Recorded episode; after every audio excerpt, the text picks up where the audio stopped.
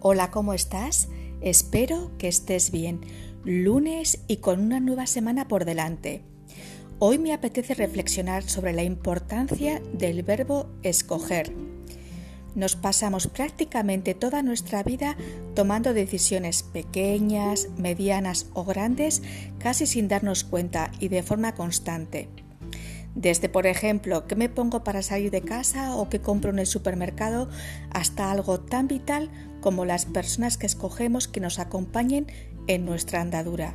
Precisamente quiero enfocarme en esto. He mencionado en otras ocasiones que somos la suma de muchas personas que nos han dejado huella en nuestro caminar y seguimos cosiendo ese patchwork hasta nuestro último latido. Determinar por quiénes apostamos y cómo queremos que nos acompañen es decisivo y crucial para una aritmética lo más equilibrada posible. Está claro que vamos afinando más y más a medida que nos vamos dando autoridad interna. En función de nuestros tránsitos personales, de nuestros valores de ese momento, del termostato de nuestras emociones, vamos tomando decisiones y haciendo la criba. Si hemos atinado o no, lo vamos viendo con el tiempo que es el mejor juez. Es el que nos hace aprender, revaluar, reconducir o concluir en caso de que la marea del chapapote haga imposible zambullirse en el mar. Sin embargo, durante todo este proceso no hay que perder de vista que hay aspectos innegociables y uno de ellos es el respeto.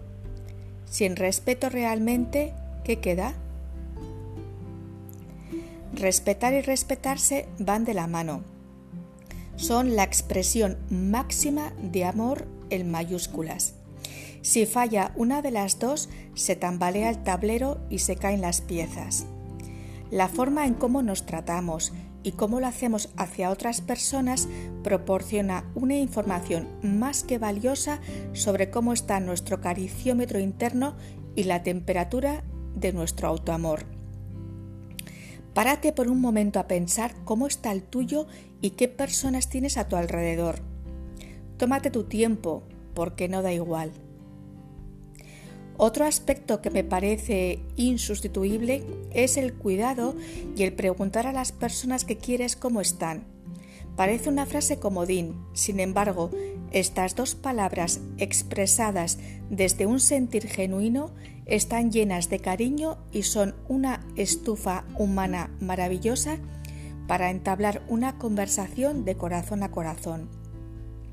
Es cierto, y no puede obviarse, que es fácil toparse en la vida con personas que solamente ponen el foco en hablar de sí mismas y que ni tan siquiera se acuerdan de que hay otra persona más en la conversación. De ahí la importancia de pasar la inspección a ese detectómetro para que pueda alertarte a tiempo y decidas cómo proceder. ¿Te has parado alguna vez a pensar qué huella dejas o estás dejando en quien te rodea? Es una gozada conservar a buen recaudo un álbum de seres especiales con sus miradas, sus abrazos, sus risas, sus llantos, sus palabras, su respeto y su música de alma para tener bien presente el retal tan colorido que han dejado en tu personalidad. Te ha acompañado un día más Marta Llora. Muchas gracias como siempre por tu tiempo y atención. Te deseo un feliz camino de vida, cuídate mucho y hasta pronto.